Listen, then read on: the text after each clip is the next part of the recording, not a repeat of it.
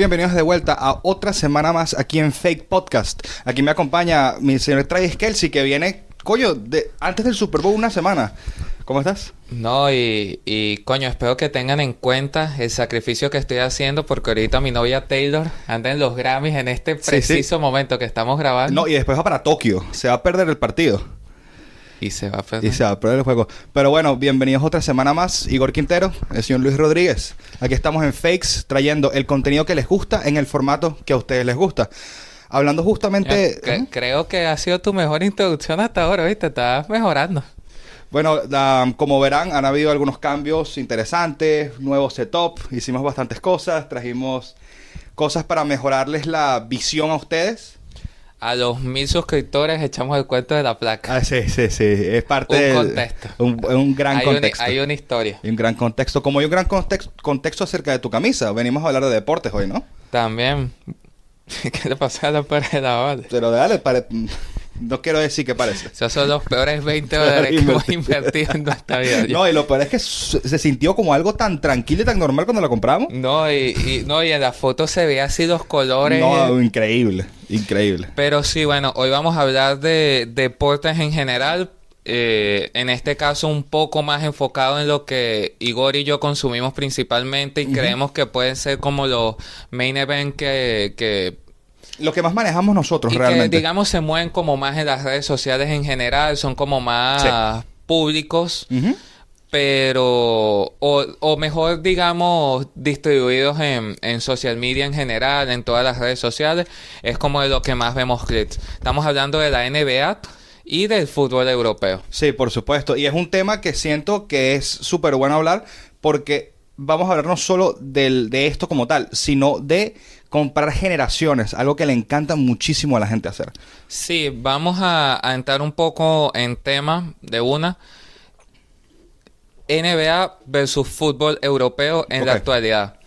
No estamos hablando de qué vende más, no estamos hablando de No. quiénes cobran más, de quiénes hacen más números. Aquí no vamos a hablar de esto, vamos a hablar de Estamos más interesante. hablando de que realmente te engancha en esos fines de semana que, por ejemplo, estás cansado de trabajar y necesitas algo deportivo porque no tienes ganas de una película ni tampoco de una serie, entonces dices, bueno, vamos a ver qué está pasando ESPN o qué está Eh, sí, pasando sí, TNT. sí. ¿Qué te, qué te lleva más a...? Porque claro, sacando las finales, que es lo que todo el mundo ve, o, o sacando el mundial, que obviamente mueve el mundo, todos los días. estamos hablando de, digamos, del día a día. Sí. Digamos, temporada regular de ambos, de, de ambos deportes y de ambas ligas claro, en por general.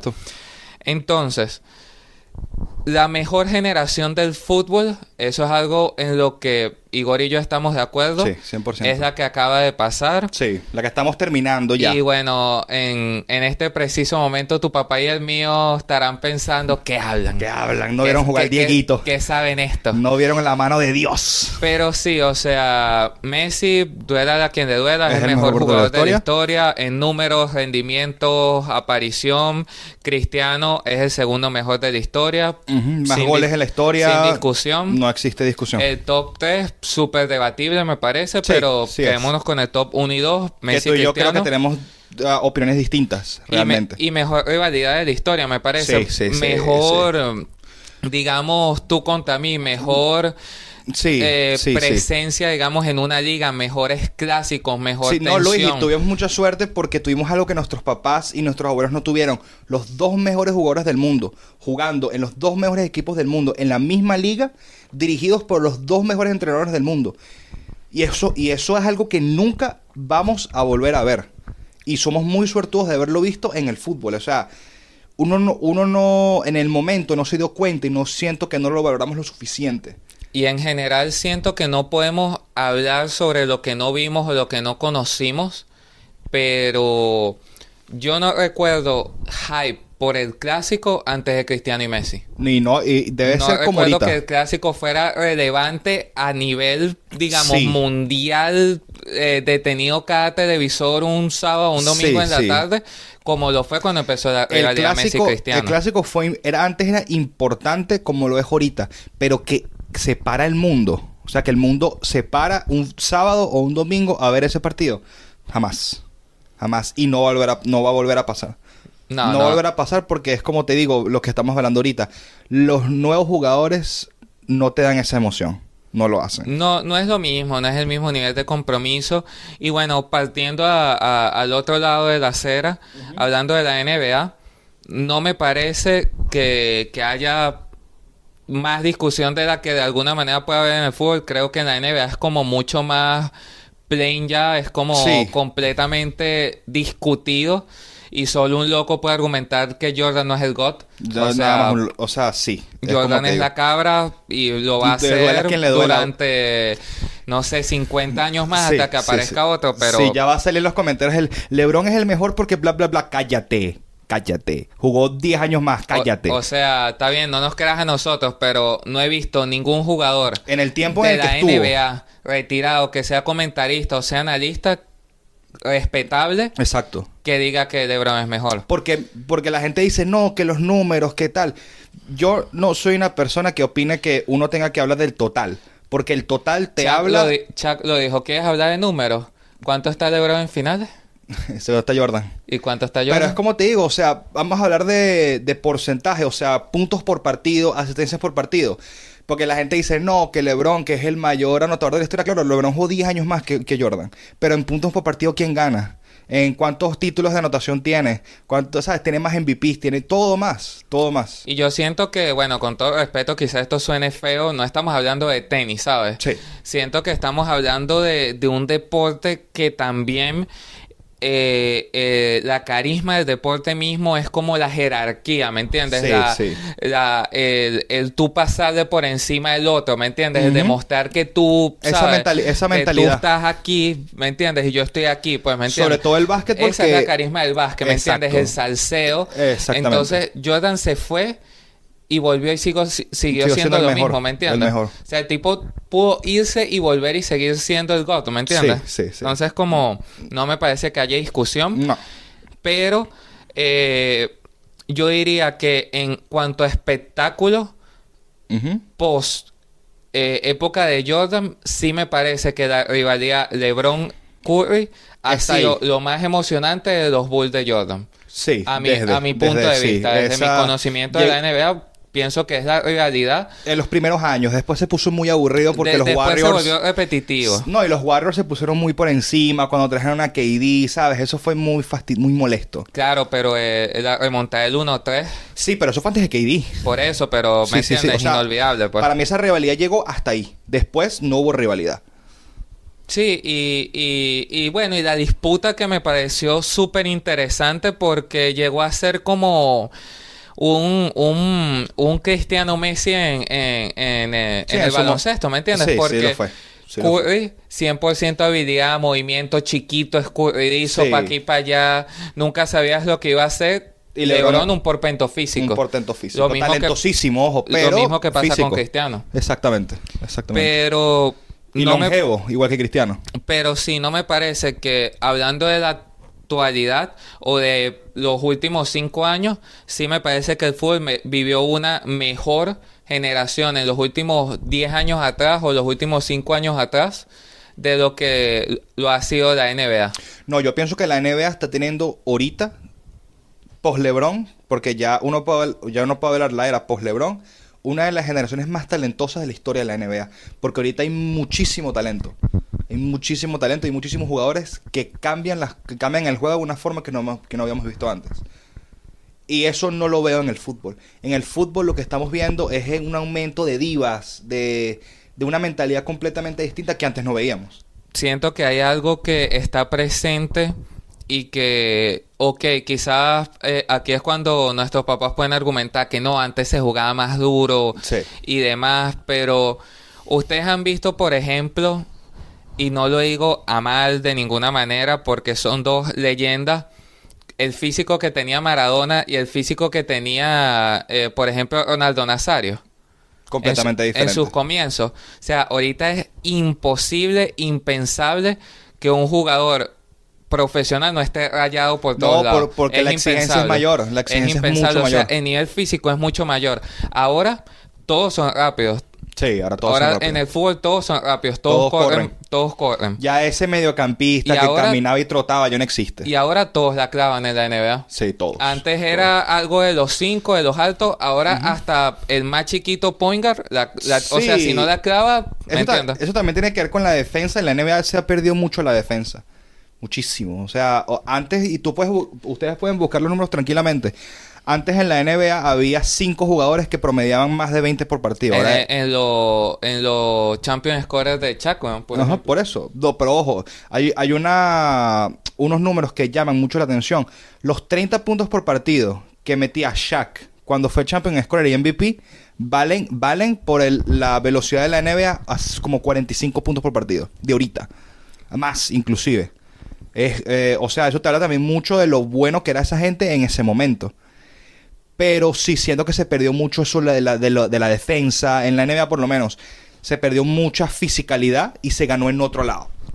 Sí, y volvien- volviendo al tema de las generaciones también, el tema físico, siento que sería el factor más grande porque en talento, eh, yo siempre escucho que mi papá me dice, no, pero es que a Messi en, en España no lo marcan, son intocables y No, demás, no. y ese tipo de cosas. Y sí entiendo que el nivel defensivo ha cambiado, pero también me parece que es para bien, ¿sabes? ¿Cuántas leyendas no se perdieron porque es que los mataban a patadas Marico, o no sé, a los, Van Basten es el los primerito. reventaban a patadas, o sea, por ejemplo, no sé, Gravensen. Van Basten, weón. Eh, no, pero me refiero de, de los asesinos. Ah, grábense en el primerito. o sea, ¿me Ah, entiendes? Pero, pero grábense, estaba loco, era demasiado carismático. sí, era muy carismático, pero ¿cuántos no mató? Sí, weón? sí, no, y, y la graveciña, weón. Dígame cuando lesionó a Zidane una vez en un entrenamiento. Sí, sí, no, y, y casi se entra con Robinho también. Por eso, entonces, que no, que dicen que, que ya no es el mismo deporte físico. ¿no? ¿Tú, tú no has visto lo- lo- los videos. Yo nunca me había como, no interesado, pero nunca había como caído en ese, en esa parte de, de cómo fueron los los Pistons de los chicos malos, los De- Bad pero Boys los originales Pistons. o los siguientes, los Lo- originales. Ambos, realmente. Sí, sí, sí, sí, sí. O sea, la- las coñazas que No, le dan a. Jordan, weón. O sea, hay un, out hay un video en, a Bill en, en el, en el documental este de Last Dance, Sí. que le caen como tres. Duro, O durísimo, sea, durísimo. O sea, ¿me entiendes? Es una Durísimo. vaina que yo Y- pienso que, ok, hay que jugar duro, pero tampoco estamos en un barrio, ¿me entiendes? Oye, es como te digo, y es loco porque la reputación de, de esos jugadores que eran muy buenos, porque tú te pones a ver jugadas de Bill Lambier, Bill Lambier era el primer pivote que lanzaba de tres, que la pasaba, ¿sabes? Como yo ahorita. Pero eso se acabó porque es el, jugador más sucio de la historia. Bill Lambier para mí es fácilmente el jugador más sucio de la historia. Jeffrey Dumars también tenía ese problema, el mismo Dennis Rodman también eran muy fuertes y se jugaba a una forma para parar. Y eso es lo que te estoy diciendo. Ahorita no puedes hacer eso. No puedes enfocarte en un solo jugador y no le puedes entrar coñazo y, porque me, te y, me, jocotan. y me parece que, o sea, sí sea como exagerado. A veces sí, uno mismo cuando estamos viendo un juego de la NBA, coño, profe, un- No no, de ti, no, están, no están jugando muñecas, falta un foul de juego. tipo, ¿vale? Claro. Pero sí pienso que tenían que como buscarle un, un mejor equilibrio del que le encontraron, Sí, pero sí. sí, necesi- se necesitaba bajar un poco la, La agresividad. sí, la intensidad. O sea, era un tema, por de ejemplo... Eh, ok, es muy carismático el tema, por ejemplo, de que Maradona jugó eh, con el tobillo inflamado. Sí, ¿tuviste esa foto? Pero quizás, como te digo, ¿qué uno hubiera hecho si no, hubiera, no le hubieran dejado Claro. el tobillo así, ¿me entiendes? Claro, claro. Por supuesto. Por ejemplo, ¿me entiendes? supuesto. Siento el que mismo la- Ronaldo Nazario. Sí, bueno, sí, Ronaldo Nazario también tuvo mala suerte porque su rodilla también era de cristal, pero es como claro, te digo. pero, pero te digo. este, recuerdo en el Milan, eh, tenía, no sé, X cantidad de meses sin jugar, lo recibieron con una pata como por aquí, Sí, que sí. tú me entiendes. Sí, sí. Y, no, y acuerdo. no fue ni amarilla. Sí. Sobre todo en Italia. En Italia es muy físico ese muy Entonces, físico. llega a ser un punto. Sí, lo que siento es que la defensa ahorita es más táctica que física. Y eso hace que también haya muchos más errores porque se pretende que sean perfectos. Antes era, ah, mira, dale, Claro, claro. dale y dale. No sé si conoces a, al central campeón del mundo con Argentina en el 86, Ruggeri creo que se llamaba. Ajá. Tú tienes que buscar las entrevistas de ese tipo. Ese tipo era sangre. Te voy a agarrar y te voy a destruir, ¿sabes? El tipo, una, una locura. Es una locura. Un psicópata, un, Un psicópata total. Tal cual. Eh, ¿Consideras que nosotros en general valoramos más a las viejas generaciones o valoramos lo que están haciendo las nuevas? O sea, más que cuál es mejor o peor, ¿cuál en tu día a día le das como más valor? Yo siento que nosotros valoramos la generación que nosotros vivimos, inclusive la llegamos a sobrevalorar. Sobre todo el tema de, la NBA pasa. La NBA pasa. Hay muchos jugadores que nosotros vimos de chamos que están, que los sobrevaloramos muchísimo, ¿sabes? El mismo Jason Williams, chocolate blanco. Jason Williams es un, es un base interesante, pero del montón. Si a mí me parece un ejemplo Vince Carter, weón. eh, súper controversial. A mí me parece que Neymar está muy sobrevalorado. Mm, Sí. por- un par de años de buenos en el Barça no me parece... Tú me entiendes. Sí, sí. No me parece algo como... Por ejemplo, eh, siempre se ha tenido como el, el chiste de... Desde que Griezmann dijo que él está en la misma mesa que, que Messi y Cristiano. Sí. A mí me parece que históricamente, en el pasar del tiempo, Griezmann ha hecho más que Neymar Envejeció mucho mejor. para estar en la misma... Quizás no en la misma mesa, pero digamos No, en, no la el- está, no en la la está. misma habitación. Tampoco. O sea, lo que pasa es que Messi Cristiano, o sea, Messi Cristiano, después está Maradona y tal, y después puedes poner a Griezmann, porque Griezmann es un crack. O sea, eso no lo vamos a discutir nadie. Griezmann es un crack, pero no puedes estar en la misma, misma mesa que Messi Cristiano. Es, es imposible. Está un piso abajo, si lo quieres poner de esa forma. Está un piso abajo. Pero Ney- el problema con Neymar es que Neymar era es muy no le, no le interesaba, ¿sabes? Es como Ronaldinho, ¿me entiendes? Es como Ronaldinho, es el mismo ejemplo. Sí, pero yo siento que Ronaldinho supo demostrar que era porque no le interesa, ¿me entiendes? Porque él demostró que cuando él quería podía ser mejor del Sí, mundo. sí, o sea, el, día que él quisiera. El día que él quisiera, él podía ser mejor del mundo. Antes de Messi era- Neymar nunca me pareció, a pesar de que tuvo sus momentos que no, no me parece que nunca fue mejor que Messi, pero que tuvo partidos importantes en los que fue mucho más protagonista Sí, claro, que Messi. el- Fue la remontada, La remontada, como todo. eso te iba a decir. La- mucha gente olvida, y ese fue uno de los casos, una de las cosas por la que Neymar se fue del Barça. Porque nadie se dio cuenta de lo importante que fue ese carajo para esa remontada. No se habla, ¿me entiendes? Pero sí, volviendo al tema, siento que nosotros llegamos a sobrevalorar lo que nosotros vivimos. Y como uno no vio completamente todo, le gusta mucho hablar del pasado. Porque nos basamos nada más en números y en estadísticas y en eso y no lo vimos como tal. Entonces nos gusta mucho hablar bien del pasado y hay una tendencia por criticar lo nuevo. Sí, Aunque bueno, a pesar hay cosas muy buenas que pueden, van a venir en el futuro. eh, estábamos viendo esta mañana el video de Davos Ceneice, el sí, sí, youtuber sí. argentino que está súper pegado ahorita con todo el tema del fútbol. Sí, claro, que se lo merece. Es muy interesante todo lo que él habla. ¿verdad? Él estaba diciendo algo que, ok, fue en números respaldarse, pero si no lo vi, ¿cómo podría yo argumentar que el Mundial de 2006 ha sido el mejor Claro. del siglo XX? Claro, ¿sabes? claro. O sea, ¿cómo? Porque Sí, pues no- no- para tenía mí- seis años. Para mí, la emoción de el gol de Iniesta No, es ir, eh, o no, el mismo, el mismo Brasil 2014 también fue importante, pero es que Sudáfrica marcó una generación. Porque quizás eh, yo diría que la final de, de eh, Argentina-Francia del último mundial Es la es mejor la final. mejor final, pero como mundial en general completo, me parece que Sudáfrica. Sudáfrica fue mucho más carismático. Hasta Brasil. Brasil inclusive. Fue, mucho más carismático increíble. y muchísima más como, o sea, más que sorpresa me refiero así como partidos buenos. No, y- y el la- tema de Holanda súper carismática con Robben, Sí, qué carisma era Robben. No, y el, y el gol este, ¿cómo se llamaba? El, el lateral de, de Holanda, ¿vale? A Van no sé qué vaina, Van Bommel, algo así. Que agarra y le pega durísimo de, de, por la banda y mete ese, ese pepinazo para meter a Holanda en, la- en las semifinales, ¿sabes? No, y el gol de No, Puyol contra, el, perdón, el gol de Puyol contra Alemania, Alemania, weón, en, en la semifinal, qué decir- carisma, weón. Te voy a decir una cosa, y es algo que estaba pensando hace poco, que poco se habla de Puyol, que capitán. Ya no los hay así. Y ya no, los hay cre- así. y no creo que los haya, honestamente. No, no los va a ver, no los va a ver. Porque, bueno, caemos súper bien al siguiente punto.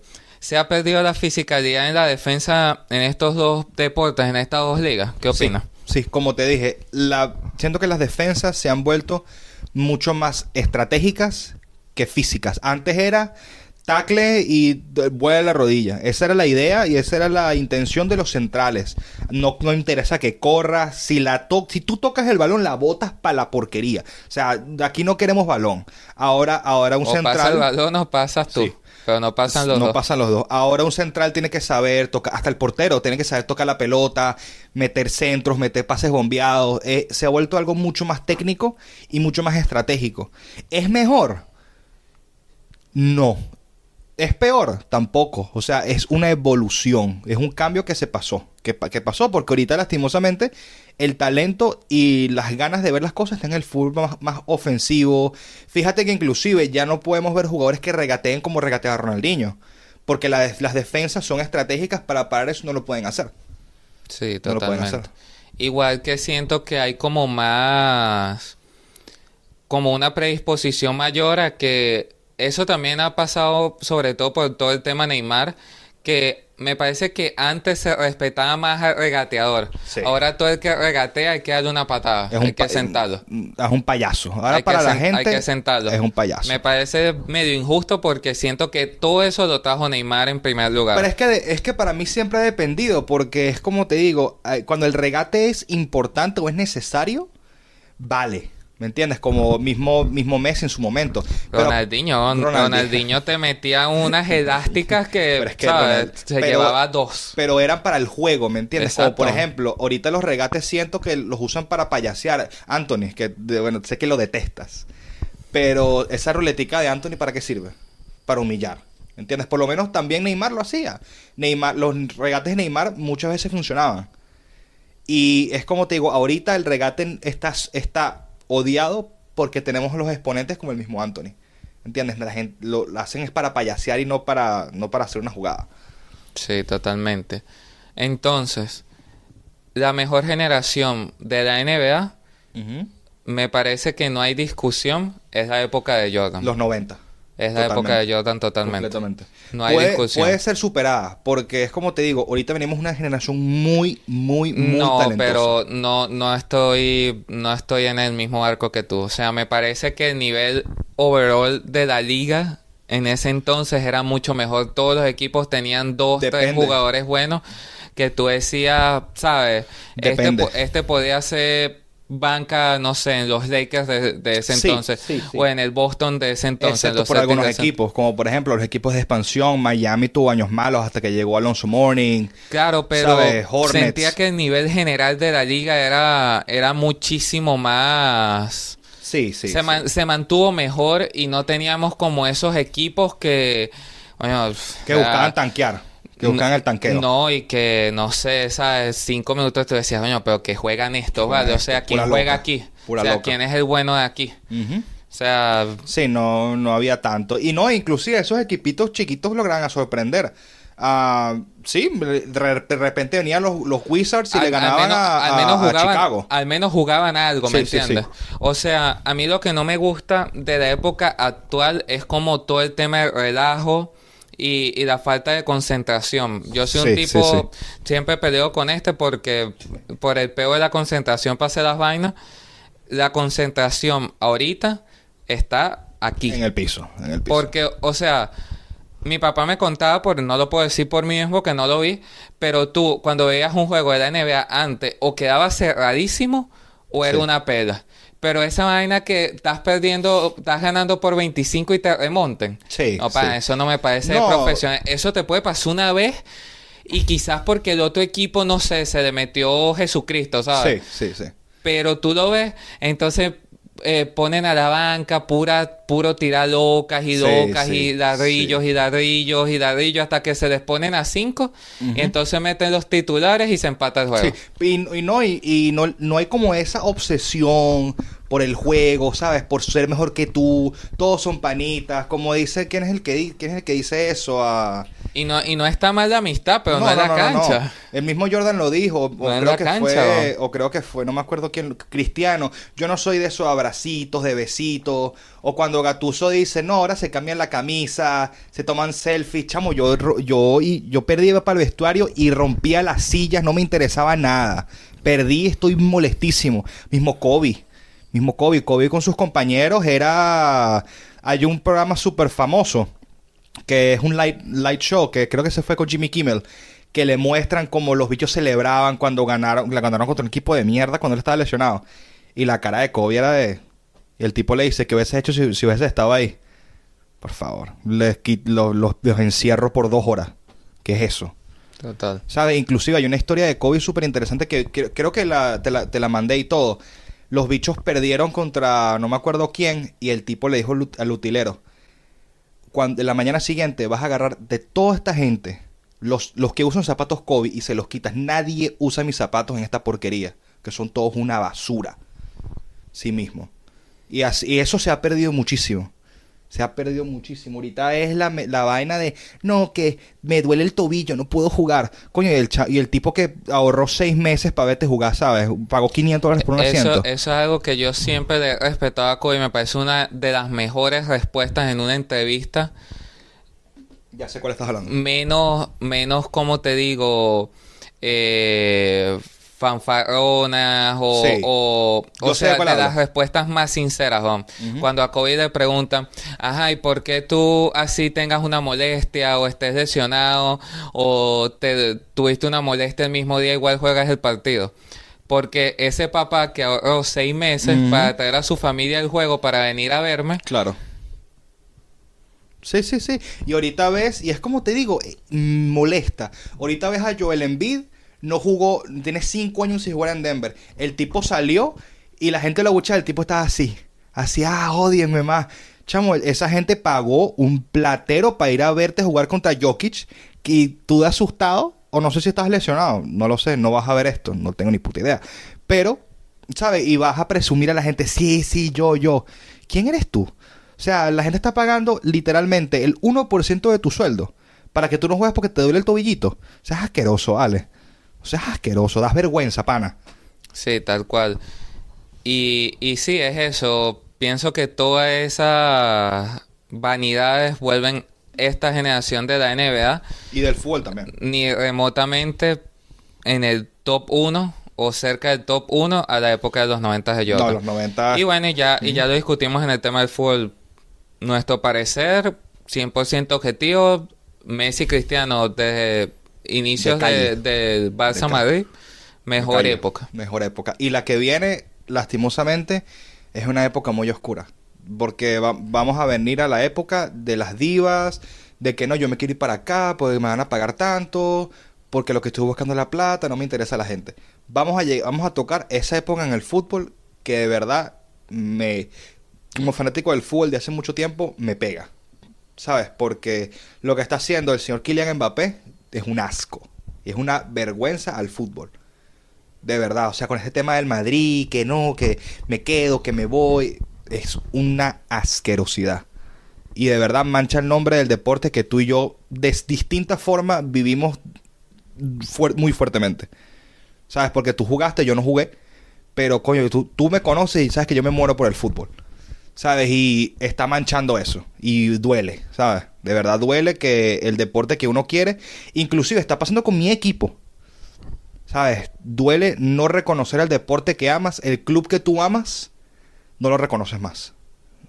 Y es por culpa de esta estupidez que está pasando ahorita con la obsesión. Sí, pero tú sabes a quién sí vamos a reconocer. ¿A quién? Nuestros patrocinadores del día de hoy. Uh, sponsor, sponsor.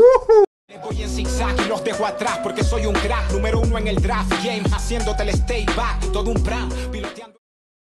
Estamos aquí de vuelta en el segundo segmento de este nuevo episodio de Fakes, después de un primer segmento súper eh, caliente, que, que, oye, lo finalicé y me sentí, o sea, me tuve que enfriar, porque lo terminé caliente. Sí, bueno, en esta segunda sección vamos a como dividir un poco las temáticas, vamos a enfocarnos un poquito más en el tema de la NBA. Sí. Así que bueno, para los que no les interesa la NBA, el siguiente segmento es de fútbol. Los que están interesados en la NBA, este es su segmento. O los que nos quieren escuchar también. Y vamos a empezar hablando un poco sobre la globalización de la NBA. Sí. ¿Cuáles han sido los, más allá de los resultados que ya lo sabemos, cuál ha sido el efecto?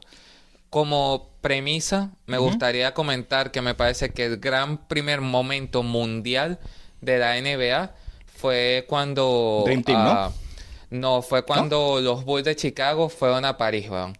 que literalmente Sí. Francia se detuvo para ir a ver a Jordan. Sí, claro. Que claro. fueron los Bulls de Chicago. No Sí. recuerdo ni contra quién jugaron, pero... No, contra un equipo ahí pedorro. Y pero, de- pero para mí, o sea...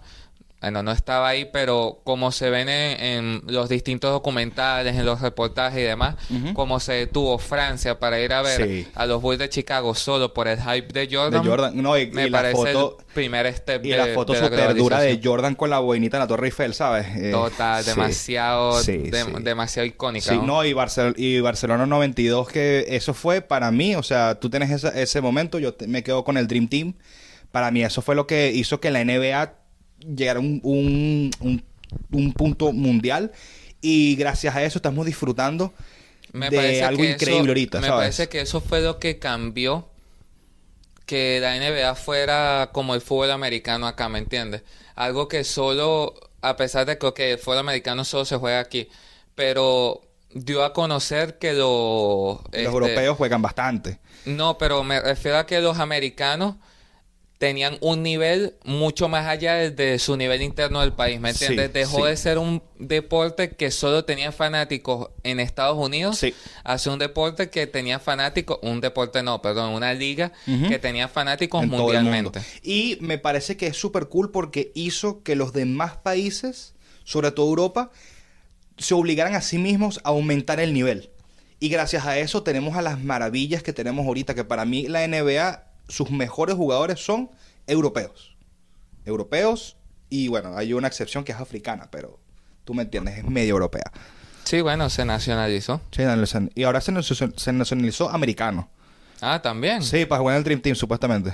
Wow. Estamos hablando, obviamente, de- ya lo repetí, Joel Embiid. Ok. ¿Crees que los estadounidenses están como teniendo problemas para aceptar que uno de sus amados deportes, porque creo que en el béisbol ya ellos se dieron cuenta hace mucho De que, de que que son... los latinos y los asiáticos son mucho mejores que ellos. Sí, no, y, y en lo- el y- béisbol me parece que ya ese paso darse cuenta que la carisma de su liga no son los americanos, Sí. se tuvieron que haber dado Y cuenta hace mucho. y ¿sabes cuál es el ¿Cuándo detalle, fue la claro? última vez que hubo un MVP americano? Coño, no hace mucho. No hace mucho. Mike Trout fue MVP. Aaron Judge fue MVP. Aaron Judge creo que es la última... esper- Aaron Judge y Mike Trout creo que son la única esperanza así de... Ah, pero americano en básquet, perdón. No, no, es- en, En, en béisbol. béisbol me refiero, Mike haciendo el Trout pequeño inciso. pues. Aaron Judge. Fue hace como dos años más o menos. El año pasado, ¿no? Fue el año pasado. Me, me refería más en finales. Porque Coño, en yo honestamente finales- no lo único que veo es el clásico de En otoño. finales creo que Mookie Betts fue MVP. Mookie Betts, Creo el que Mookie último. Betts fue, creo, no estoy seguro. Pero sí, siento lo que pasa es que siento que el americano tuvo muchísimo más tiempo para darse cuenta que el latino y el asiático es mucho mejor.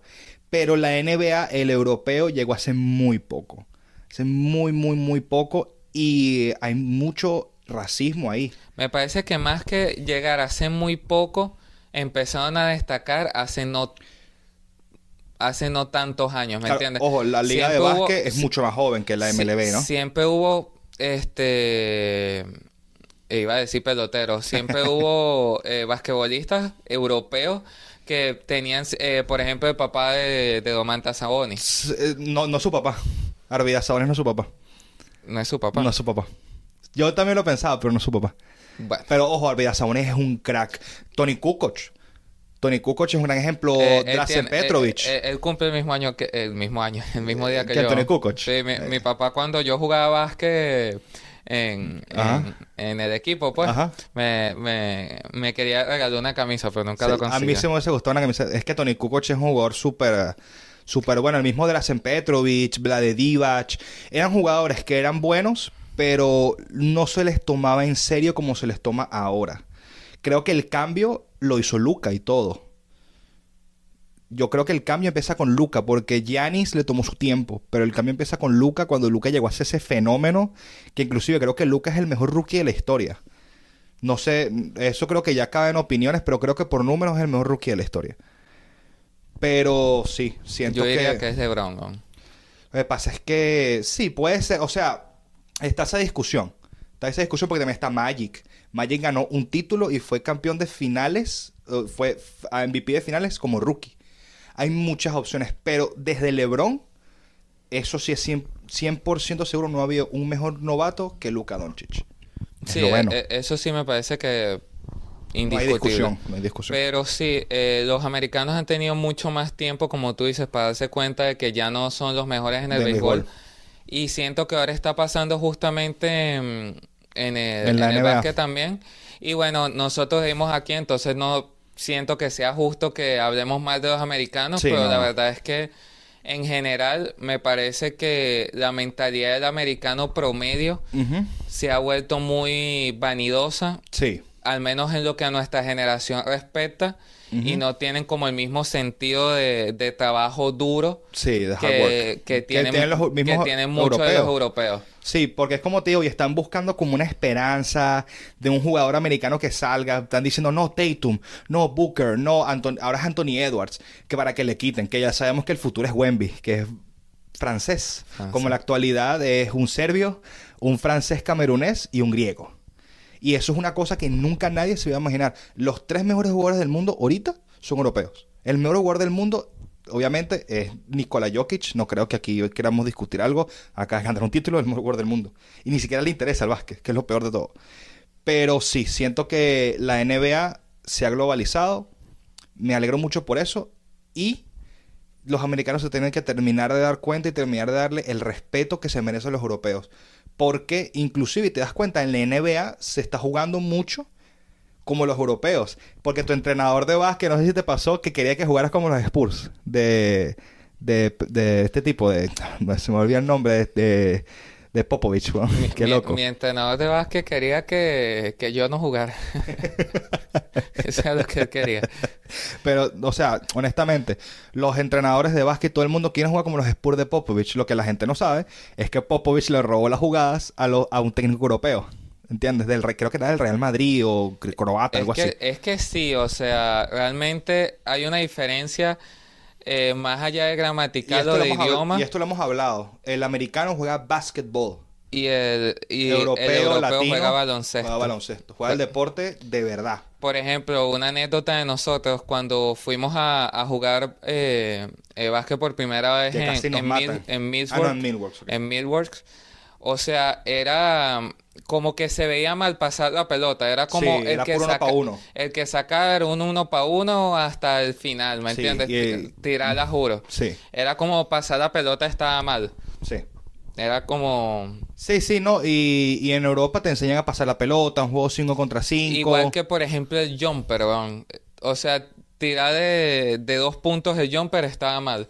O sea, ellos o te marcaban el triple o te marcaban abajo la pintura. Pero es que ahorita, ahorita en la NBA se ve mal o no les gusta a la gente el jumper. Inclusive los clas los grandes jugadores que están en la época actual que hacían jumper de media distancia tuvieron que co- acostumbrar su juego. Carmelo. A Carmelo en Portland le metieron un problemón porque lanzó un jumper en vez un triple. Y eso es, un, eso es uno de los cambios que ha traído la NBA con el tiempo. Se dieron cuenta que el triple es un tiro valioso, que antes eso era imposible. ¿Sabes? Ah, pero, pero sí, el europeo juega muy distinto, juega mucho más bonito el básquet.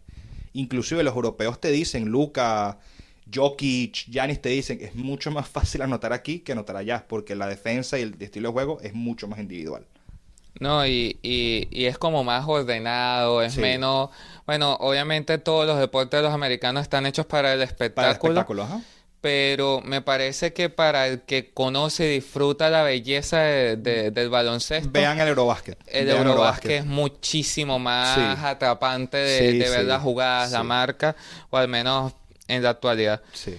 Eh, estábamos hablando antes, eh, en el primer bloque, bueno, más que hablando, lo mencionaste, el tema del tanking en la NBA. Sí.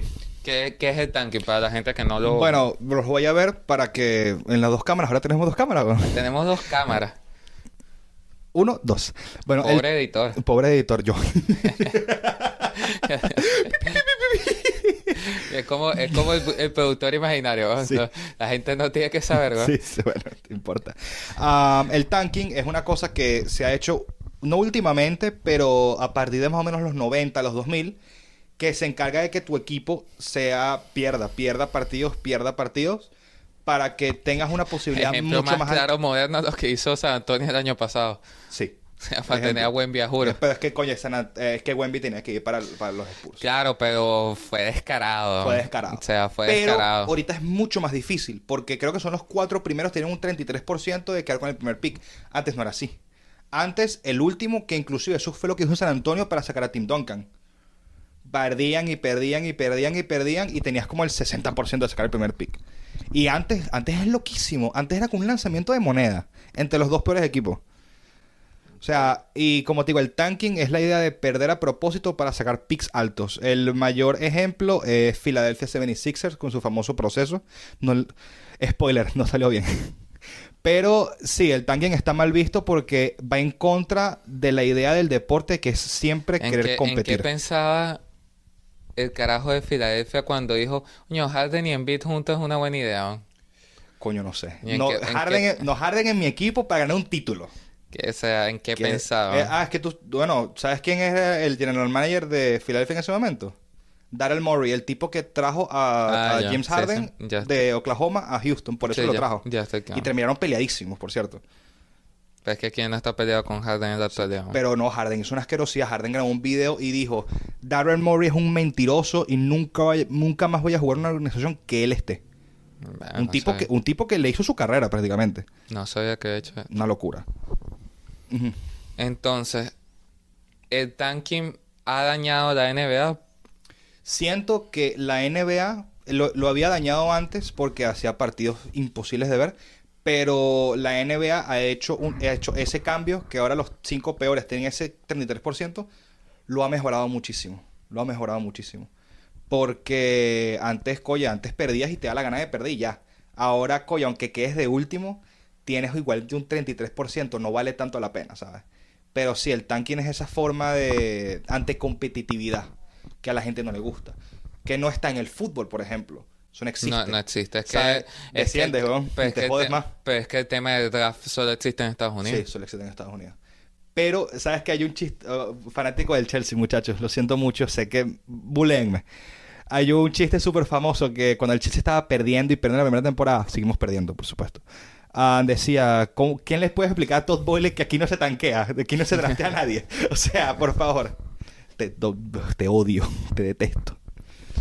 ¿Quién crees que va a ser la cara en los próximos años venideros de la NBA? En los próximos cinco años. Próximos cinco años. Para mí, ojo, y esto me estoy lanzando, pero para la porquería. Para mí la cara actual ya no es LeBron James. No lo es. Para mí es Giannis Antetokounmpo para mí, Giannis Antetokounmpo va a ser la cara de la NBA en los próximos cinco añitos. Nikola Jokic. Que Nikola Jokic me da miedo porque siento que cuando se retire no vamos a hacer más nunca nada de él. Y Coye me gustaría dársela a Luca. A Luca, a Wemby. Puedo, si mejora su mentalidad, se la puedo dar a Tatum también. Pero la cara a cara, para mí, tiene que ser Giannis. Es el mejor, es el, ahorita es el segundo mejor jugador del mundo. ¿sabes? Y, es como te digo, Jokic ya es un poquito mayor que un poquito, pero no tanto. Yo siento que en los próximos cinco años, quizás uno o dos, al menos así es mi perspectiva acerca del tema de Jokic, siento que se le va a ir el hambre. Con Puede ser. Con un título más, siento que... Puede ser. No es que se va a volver del montón, pero no creo que vaya a tener un prime tan largo como, como los demás. Esa obsesión que tuvo el año pasado que le hizo volverse loco hasta que, se hasta que terminó y dijo, me quiero para mi casa. Por eso, no creo que, que Yoki vaya a perseguir eso. No, no lo va a hacer. Sí considero que hay que poner la mesa eh, por el tema de los americanos Anthony Edwards. Sí, Anthony Edwards, se me ha olvidado. Si Minnesota se sabe mover y, y sigue, digamos, armando ese equipo interesantico que están armando, si se sabe mover, me parece que puede ser Jan Morant, no, para, quiero darle beneficio Para mí, puesto uno, Luca. Luca. Segundo, me parece que, que puede ser Anthony Edwards. Sí. Y tercero, pondría a Yanis porque siento que va a llegar un punto en el que ya eh, quiero verlo ahorita en estas finales, cómo, cómo resuelven con el tema del líder también. Sí, sí. Pero siento que ya Giannis está muy descifrado. Sí, es que el problema, yo no creo que Milwaukee vaya, vaya a las finales porque, oye, contrataron a Rivers, ¿no? O sea, por Dios. Sí, pero es lo que te digo, está muy descifrado ya, ¿me entiendes? Sí, porque no tiene, tiene que sacar un tiro, juro, y creo que ya está muy viejo para sacar un tiro. O sea, no, no, no creo que para, para lo que viene siendo playoff, defensa de playoff, realmente tenga lo que Estoy de acuerdo es necesario para ser dominante. Estoy de acuerdo contigo. Y ser dominante en temporada regular, chévere, eres un Harden más, ¿me entiendes? Sí, y ¿sabes qué me gusta de tu lista? Que son jugadores que tienen esa mentalidad asesina, weón. Porque ahorita los jugadores son, ay no, vamos a lanzar. Y tienen, y tienen algo que demostrar todavía. Exactamente, pero tienen una... y Jokic ya no tienen nada que demostrar. No tienen nada que demostrar. Ya Jokic se ganó su respeto. Ya se lo ganó, ya no puede hablar mal. Es el mejor jugador del mundo. Sin querer. ¿Sabes? O sea, es una locura. Pero me gusta, sobre todo de Luca, me gusta su mentalidad, ¿sabes? Everybody's acting tough when they up. Cosas así. Él se papeó a Devin Booker 30 veces. ¿Sabes? Esa mentalidad es lo que la NBA necesita, porque eso es lo que le dio a la NBA su superestrella y su GOAT en los 90 y hasta el sol de hoy. ¿Y qué no necesita la NBA para cerrar el bloque de la NBA? Quiero necesitar jugadores como Jamorant, estúpidos, arrogantes, les interesa, quieren actuar como algo que no son. Jugadores como Devin Booker, jugadores que lo que les interesa son los números, fantasiano, yo soy el nuevo Kobe, el nuevo Kobe, lo más cercano a Kobe ahorita es Luca. ¿Sabes? Creer que son más de lo que son. No necesitamos jugadores como Joel Embiid, lastimosamente porque es un crack, ¿me entiendes? Pero, ¿sabes? Lo que quieren es fanfarronear, ganarse un MVP, si no se lo dan llorar. Eso es lo que la NBA no necesita. La, la, la NBA necesita jugadores que estén comprometidos a jugar, que vayan a un espectáculo y que tengan la mentalidad de comerse a los demás. Porque eso es lo que hace la NBA atractiva. No sé qué crees tú. Eh, un, saludo a mi papá, que nunca se nos olvida Ernesto Jerez diciendo que Zion Williamson era la, la, nueva cara de la NBA. Eso se creyó mucho tiempo. Pero es lo que te digo, me parece que algo aprendieron porque se ha visto como un cambio, pero eh, diría desde el draft de, eh, de Chet y de Pablo Banquero no nombramos a Chet, ¿oíste? Eh, el mismo Killian Murray, un trabajo un poco bajo la mesa en Sacramento, se ha, pienso, dado el primer paso para volver a tener chamos interesantes. Con mentalidad.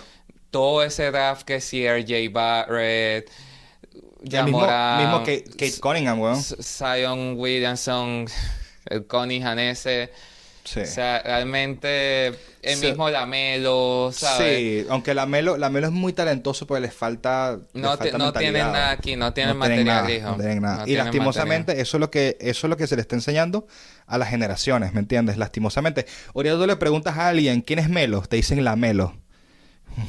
porque Lamelo es Carmelo Anthony, Melo es Carmelo Anthony. ¿Sabes? Un tipo que, coño, a pesar de que no era el más talentoso, el más killer, coño, le echaba bola, ¿sabes? Iba a ganar la vaina. Pero sí, siento, siento eso igual que tú, que este, estos nuevos drafts, estos nuevos jugadores, el mismo, ¿cómo que se llama este chamo?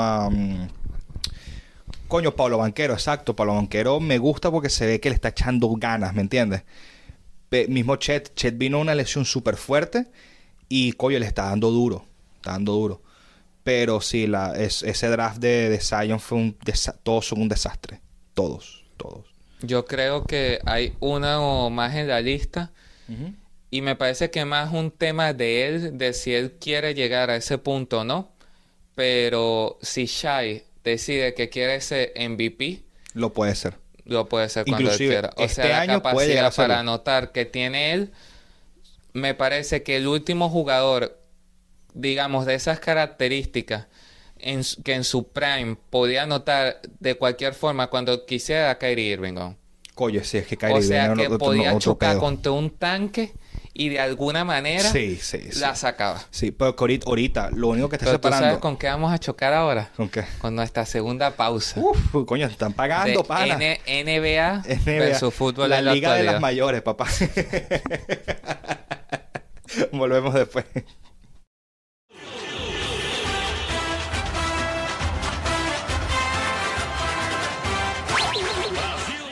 Estamos aquí, bueno...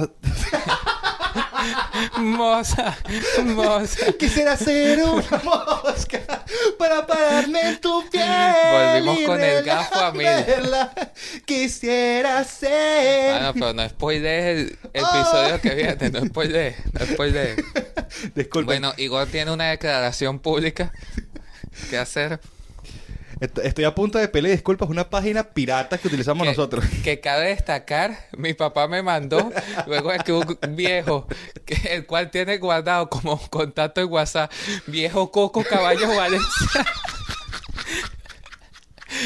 mi papá me envió un link para la mejor página de la historia. No, vimos, vimos Dos finales de la NBA. Casi que una final y del una mundial. serie mundial. una serie mundial. El mundo de las mayores. Disculpa al mundo de las mayores porque lo dijimos la liga de las mayores, el mundo de las mayores.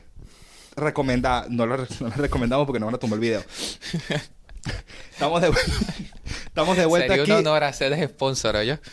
Si ven esto, ya lo saben, clientes normales. Estamos aquí de vuelta en el último segmento de este capítulo de Fake Podcast. De este Ya- episodio. de este episodio. Este episodio. Elipsis. Ok. Ah, ya hablamos un poco de básquet. Quiero que te desahogues. Oh no. Porque vamos a hablar de fútbol. Oh no. Quiero que te desahogues. Pero sin que nos tumben el video. Por favor, no. te- te- te- me van a funar. Ok, Igor. ¿Por qué, y en plural, estamos hartos de escuchar tanto sobre Kylian Mbappé? Estamos hablando de fútbol en el segundo bloque. De fakes. Bueno, en el tercero, realmente. Pero Sí, en sí, el sí. segundo de, de- de, digamos, específico del Entrando día. en el tema, sí. Um, viven en un country. ok, disculpa, serio. Vemos, vemos Para arriba. Para arriba. Se cogen a las mejores minas. El- porque estamos tan hartos de Mbappé. Los chores de esos que no no te te cortan los- te, raspan los huevos. El arco viene 7 metros 20. Ok, porque estamos hartos de Kylian Mbappé. Qué fastidio escuchar todos los días. No, que Kylian Mbappé se rascó las nalgas y, y el interior es blanco. Qué fastidio. El interior es blanco. o sea, qué fastidio, pana. Eh, para Mbappé terminaste para el Madrid, marico. Te quieren ahí, tú te quieres ir, pana. Mbappé se compró una franela blanca. No, Mbappé va a pedir visa. Tic-tac. Palanca, palanquita para... palanca para, para el Barça. Ah, ok, ya habla... Ya va. El mejor meme el Barça preguntó por Kylian Mbappé. Está muy bien, Está gracias. muy bien, gracias. No váyase para la mierda. No vuelva, no vuelva. Porque, ok, volviendo ya al tema serio. ¿Por qué estamos hartos de Kylian Mbappé? Porque para mí Kylian Mbappé es la cara de lo que estábamos hablando antes sobre la nueva generación que está pendiente del dinero, de soy yo, no Ser es el vanidoso. equipo, ser vanidoso, no estar para el equipo, pelearte con el técnico, ¿sabes? Tener Mbappé esa... es jugador para el Chelsea. No, no, me toque, no me toques esa fibra. Mbappé es jugador para el Chelsea. no me toques esa fibra que nos van a tomar el video. Para el que no sepa, yo soy muy fanático del Chelsea. Mucho. Y tengo depresión desde hace dos años por culpa de esos imbéciles. Yo lo que puedo decir es que yo pensaba que Dios no podía castigar tanto a alguien. Muchacho, y luego escucha. conocí a alguien que es fanático de los tiburones de la Guaira. Y del Chelsea. Que cabe destacar unos segundos de silencio por todos los chistes acerca de los tiburones de la Guaira. Mataron, mataron a un De, de inocente. verdad que bueno, es una, es una joda que, No, que descansa en paz. Yo, porque la vaina del daño de la Guaira. Pero es que escucha, tú no, has tú, no, tú no ves macro. Yo nací en Venezuela. Soy de Caracas. Le voy a La Guaira. Y soy fanático del Chelsea. Dios, no Dios a mí no me castigó una, me castigó cuatro veces. O sea, es impresionante. Pero volviendo, o sea, y el Chelsea de nuevo es el equipo propio para que, demostrar lo demuestra, malo. que demuestra mucho la actualidad del fútbol, que todo es billete. Todo es billete. Ya no hay un proyecto No, en un general en el fútbol. Un chamito hace dos regates y vale 100 millones. Si ¿sabes? te das cuenta, ojo, no critico a Ancelotti. Ancelotti todo el respeto merecido. El bicho cuando entrenaba en Milan llegaba en helicóptero porque Sí, la esposa sí, maneja sí. helicóptero. Ancelotti, O sea, Ancelotti. Ancelotti, Ancelotti- es increíble, pero, Poco se habla. Ancelotti para mí puede estar en los mejores entre los mejores técnicos de la historia. pero Fácil. si nos vamos con Ancelotti, Zidane, Sí. la juega que tú tienes siempre conmigo, nos vamos a la actualidad del Barça. El actual Bayern o el último Bayern de los últimos dos, tres años. Ok. El único que sacaría ese saco es el City. Sí. Y ponemos Y si acaso. prácticamente todos los equipos de Inglaterra menos el City, porque el mismo Liverpool de Klopp ya se va a terminar. Sí, ya lastimosamente, lastimosamente. Todo se ha vuelto simplemente dinero. en Madrid tírasela a los morochitos para que corran, ya no hay un proyecto, ya no hay un estilo de juego. Ok, con Zidane ganaron de bien, pero no jugaban a nada, no, jugaban a talento. Zidane no es un técnico, para mí Zidane es un gran gestor de vestuario. Exactamente. Ancelotti ahorita es un gran técnico, pero no juegan a nada. El Barcelona sigue enfrascado en algo que jamás van a poder recuperar o replicar que es exactamente. El ADN Barça. Que es el ADN Cruz. El cruifismo. No que, es una cosa, que es una cosa que el, yo siento que el Barça. o sea, todos estos equipos se han vuelto en gastar plata y cero proyectos. Sí, sí, sí. Y es una cosa que yo quería. Porque, porque tú siempre me dices que no, que tú eres hater del Barça. O sea, lo, lo soy lo soy. como buen fanático del Chelsea, tengo que ser hater del Barça. Esa final no me la va a devolver nunca en el 2008. El punto. quieren meterse y meter a la fuerza ese idealismo, ese tocar el balón. Ya el fútbol no es así. O sea, en el 2010, coño, España, yo sé que España ganó un mundial y, más, todo. Que no, y más que no sea así, a mí lo que me molesta es que, ok, si tú quieres hacer algo que sería bonito, que es recuperar eso, no, ficha y crea un proyecto deportivo que tenga sentido. Sí, claro. O sea, ¿cómo Rafinha puede entrar en un proyecto así? Al claro. ¿Cómo Lewandowski puede entrar en un proyecto así? No, no, se te acuerdas a Jerry Mina. O sea, por favor. ¿Cómo el mismo eh, se me fue el nombre, eh, Ferran Torres. Ferran Torres, no puede, tiene sentido. Puede entrar en un proyecto así, o sea, no tiene sentido, no tiene, ni pies ni cabeza. Lo único que mantiene eso es la cantera, Pedro y, Gaby. No, y Frankie de Jong también. Frankie, de, Jong, bueno, es el único fichaje que diría que tuvo sentido. Sí. Pero esto todo lo demás, o sea... Una locura. Totalmente incongruente el proyecto que supuestamente tienen que montar con los fichajes que hacen. Sí, no, no. Lo mismo pasa como con, con el Bayern ahora. Cero proyectos, cero, bueno, el PSG nunca ha tenido un proyecto. el Manchester United, bueno. para los que no sepan, aquí tenemos un fanático del Chelsea y un fanático del Manchester United. Aquí discutimos todas las semanas, pero quién es más inútil. Voy ganando. Ajá. Pero el punto es que, o sea, por lo menos a mí no me importa porque nosotros somos millonarios, ¿me entiendes? Nosotros podemos gastar real, que el Manchester United no le importa la plata. Pero si es como o sea, comprar, comprar, comprar, comprar, comprar y ya, ¿sabes? O sea, no, no hay ningún jugador que tú digas, Qué emoción. Pega con el otro, ¿sabes? Sí, sí, sí. Que tú digas, coño, este pega con el otro. No sé, que, eh, por ejemplo, no sé.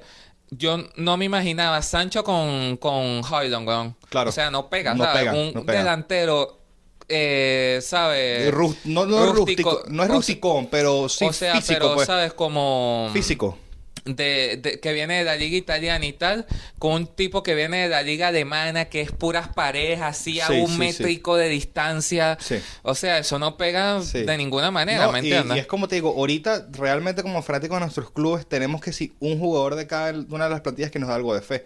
Tú tienes a, a Hoylon que le tienes mucha fe y yo tengo a Cole Palmer. Por ejemplo, el mismo tema del Arsenal. ¿Por qué el Arsenal se cayó y le ganó el único equipo que me parece mantiene un promedio, un promedio, un proyecto y un y una hegemonía que hace fichajes con sentido, aunque lo odie y, ajá, y todo el pedo del fair financiero y demás, que es el City el Arsenal simplemente no pudo mantener que sus zurditos talentosos con técnica metían un gol al ángulo cada, dos partidos, ¿me entiendes? Sí, sí, no, o sea, era insostenible, ¿me entiendes? Eso es a lo único que juega el Arsenal.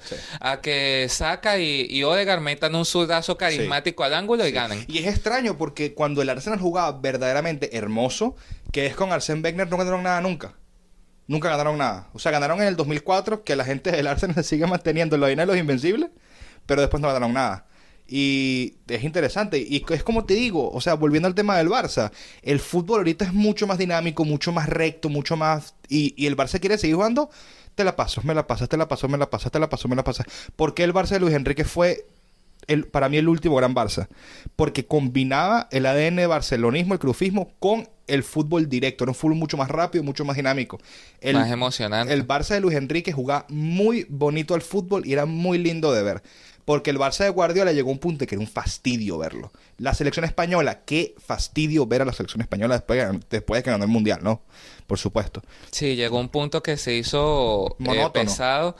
Yo diría que uno de los últimos proyectos o ideologías que de verdad me atrapó fue esa Alemania del 2014, a pesar de que le ganó a Messi, que eso me dolió. Pero, o sea, el tema de Müller de falso 9, que cualquiera de ellos se podía rotar y, podían ir. O sea, me parece que eso es y volviendo, muy, muy ¿sabes? Respetable. Y es muy alemán. Porque dentro de todas las carencias que tenían en ese momento, Mario Gómez ya sin piernas, el mismo Klose que no podía ni correr ya. Sí, pero cuando está el prime de los mediocamp el mediocampo de esa Alemania era una locura. Encontraron, ¿me entiendes? Un equilibrio que, ¿sabes? Me pareció súper interesante. No, y esa generación alemana, volviendo al tema de la mentalidad, la generación alemana, esa mentalidad era agarrar, era un tren que no paraba hasta que te destruía. Que inclusive en las semifinales, eso es súper conocido, que, la, que el mismo Joaquín lo tuvo que decir, papi, bájenle, estamos en Brasil y a estos bichos los van a matar. ¿Sabes? Eh, y eso es lo que me gustaba mucho de esa Brasil. Que, que es como te digo, o sea, iban a matar. De esa Brasil. De esa Brasil, menos a mí, de esa Alemania. Que iban a matar.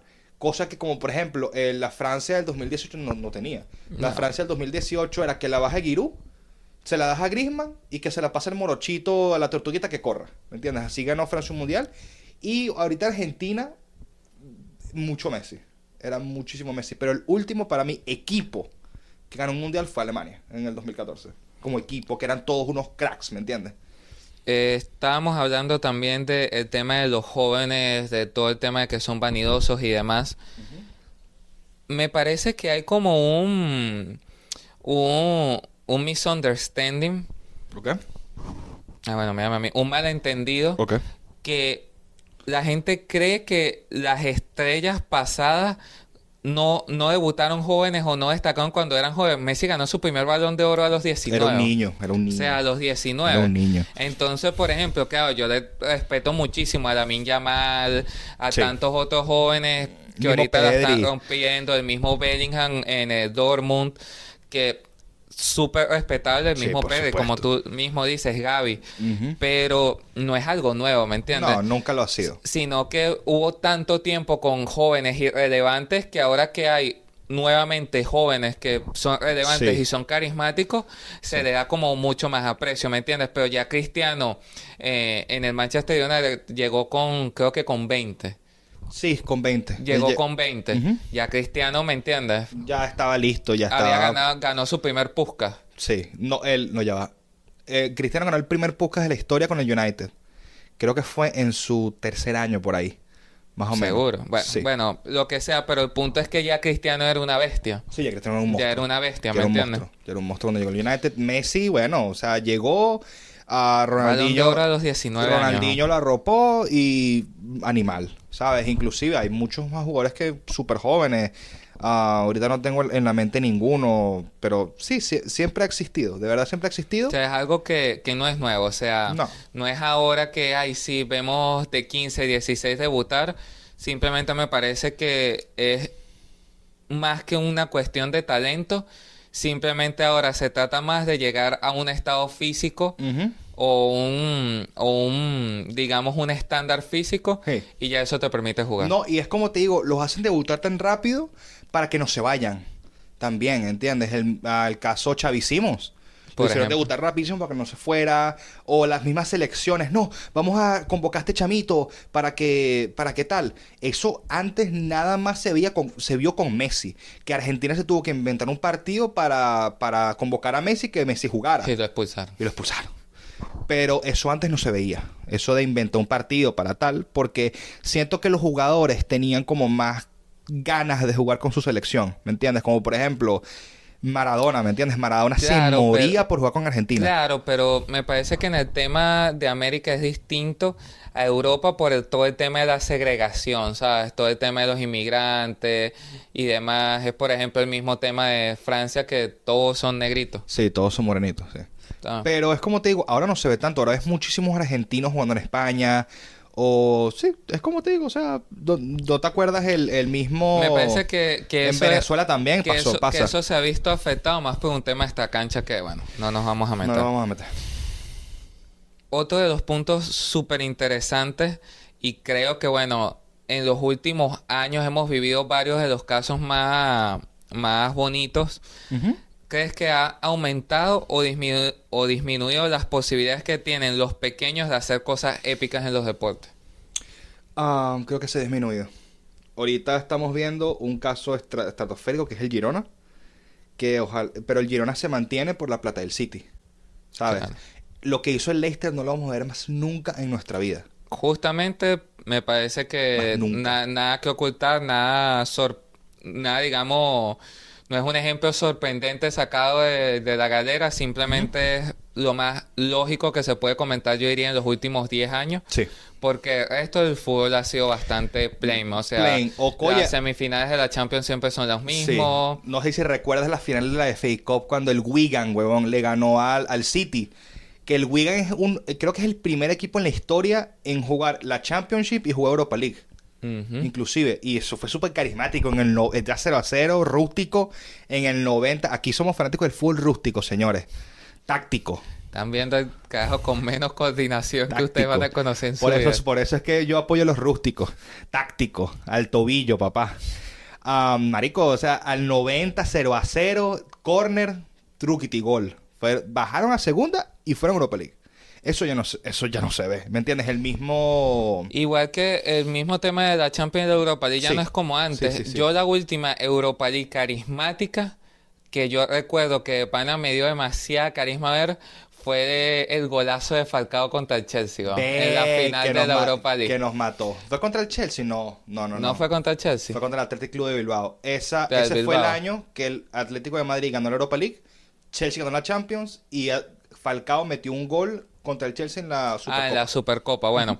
pero sí, o sea, ese golazo de zurda de Falcao en, la, Europa League, de, demasiado, o sea, memorable ese gol. Sí, sí, ¿no? Y, coño, volviendo a otros temas de antes, el, ah, el Deportivo de La Coruña, el mismo Valencia, el coño, el, este, este te va a traer de vuelta, el Villarreal de Juan Román Riquelme.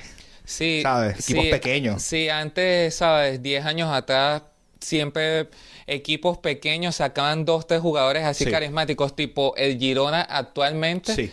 Y con eso, ¿sabes? Se metían en Europa o, duraban, así no ganaran o quedaran todos tres, los tumbaban al Madrid o al Barça una semanita y tal. Por ejemplo, este, yo recuerdo un Everton súper carismático que llegó a estar puntero como tres semanas. ¿El de James, dices tú? No, no, mucho antes. Coño, Everton puntero. No me acuerdo. Y, y cómo olvidar el Southampton, ¿no? Verga, el Southampton, con Mané, con Graziano Pelé. Metiéndose eh, de tercero, creo que sí, No, no quedaron de terceros, pero sé que estoy en un momento de tercero. Se metieron en Europa League. se metió en Europa League. Pero está debutando este marico, ¿cómo se llama? El medio centro este, ¿vale? A... ¿Cómo es que se llamaba? El que mete los tiros libres, ¿vale? Ah, Qué fastidio. James, Ward-Prowse. James Ward-Prowse. Que, siempre decía, es el mejor jugador de tiros libres de la Premier. Y nunca lo viste meter un tiro libre hasta que, coño, el tipo se puso mayor, pues. Sí, tal Pero sí, sí. Antes el, siento que el fútbol tenía como esos equipos pequeños con sus jugadores buenos y carismáticos. No sé si recuerdas a Andrew Townsend, ¿sabes? Jugando con el Crystal Palace y con ese equipito. Y, y por ejemplo, en los mismos eh, equipos no tan conocidos, tú te podías encontrar, no sé, a un Kevin De Bruyne en, en, el Wolfsburgo, o no sé... Marico Cuadrado, cuadrado en, en las Fiores, ¿me entiendes? Cuadrado, Sala en la Fiorentina. Sala en las Fiore, también está... Esto es algo... Eh, esto es muy eh, retro. Andrea Velotti en el Torino. esto es muy retro y mucho... Creo que tú ni siquiera sabes quién es. JJ Ococha en el Bolton Wanderers. Marico, busca videos. No, no. Busca videos. Ese es un anime. O sea, sí sé cuál es porque lo odio. ¿Por qué? El Ultimate busca, busca videos. Eso era un animal. El mismo, coño, Dennis Bergan en el Arsenal, weón. Sí, también. Pero sí, entonces, ya para ir cerrando, terminar el debate del de, título. Sí. ¿Cuál, consideras que actualmente llama más tu atención o lograría llamar más tu atención si supongamos que la final de la Champions fuera aquí en Estados Unidos. Y estuviera también la final de la NBA, no sé, juego 7, y el ticket vale lo mismo. ¿A cuál irías? Coño, eh, es que depende mucho. Porque... Obviamente, claro, depende de qué equipos vayan a jugar y demás, pero digamos equipos que no les va. Coño. Obviamente, si el Chelsea va, le irías a Chelsea, obviamente. Chelsea va, gasto todo, mi, vendo mi carro, si va, que no va a pasar. Pero yo me quiero remontar a eso, a, las, últimas, finales, que hemos visto. Porque, claro, obviamente, la NBA son siete partidos, la Champions es uno solo. Pero, honestamente, y, que no nos vamos a mentir, las últimas finales de Champions han sido patéticas. O sea, la última emocionante, lo estábamos buscando en el corte. La última emocionante para mí es la de la chilena de, Gareth Bale. Contra el Liverpool. Contra el Liverpool. Para mí, la última... Que, ok, tuvo los errores de Carios y tal, pero para mí es la última final emocionante, de verdad, vibrante que, ha tenido la Para mí fue la última Atlético Real, con oye, el gol al último minuto de Jennifer Carrasco, después que falló el penal Juan Fran. Pero las, las finales actuales han sido muy. Yo me acuerdo también el, gol de Bale de cabeza en esa, final, en esa final. No, pero eso fue la primera, la primera. Ah, en la primera. Que, me, que vino Di María, se volvió loquita. Se fue Bale recién llegado pero las últimas finales del, de la Champions han sido muy, muy mediocres, ¿sabes? Por ejemplo, la, final del Tottenham contra el Liverpool. Me quedé dormido. O sea. Me acuerdo, estaba viviendo en Avalon, que es un, complejito por aquí cerca, que es un poquito más lujoso, vivía con mis papás. Ah, me quedé dormido. O sea, lo estaba viendo solo y. Pesadísima. O sea, pesadísima. El mismo. Soy fanático, pero no lo puedo, no lo puedo negar. Chelsea City fue una final mala.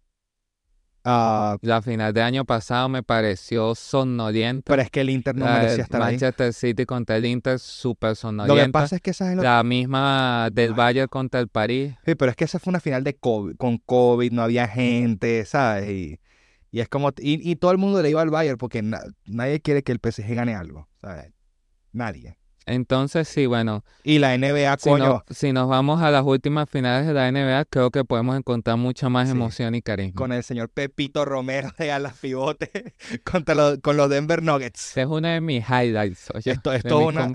comentarios. Poca gente lo sabrá. esto es una historia que nosotros vivimos el año pasado en las finales de la NBA. Yo, espero que Josué, quien dura un mes para responderme cada vez que le escribo por WhatsApp, en algún momento vea esto y, se, acuerde de la joda de Pepito Romero o el, mismo Keisler también. Ok.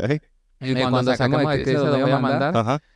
Pepito, Romero ganando la NBA con Denver Nuggets. Porque Pepito Romero, duela a quien le duela, es exactamente igual que, Gordo. que Aaron Gordon. Es igualito.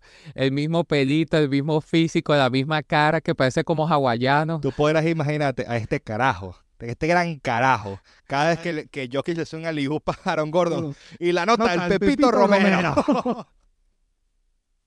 Venezuela para el mundo. Mierda, caballero. Pero han habido finales muy buenas. La misma, la última final mala que yo recuerdo en la NBA fue la de la burbuja.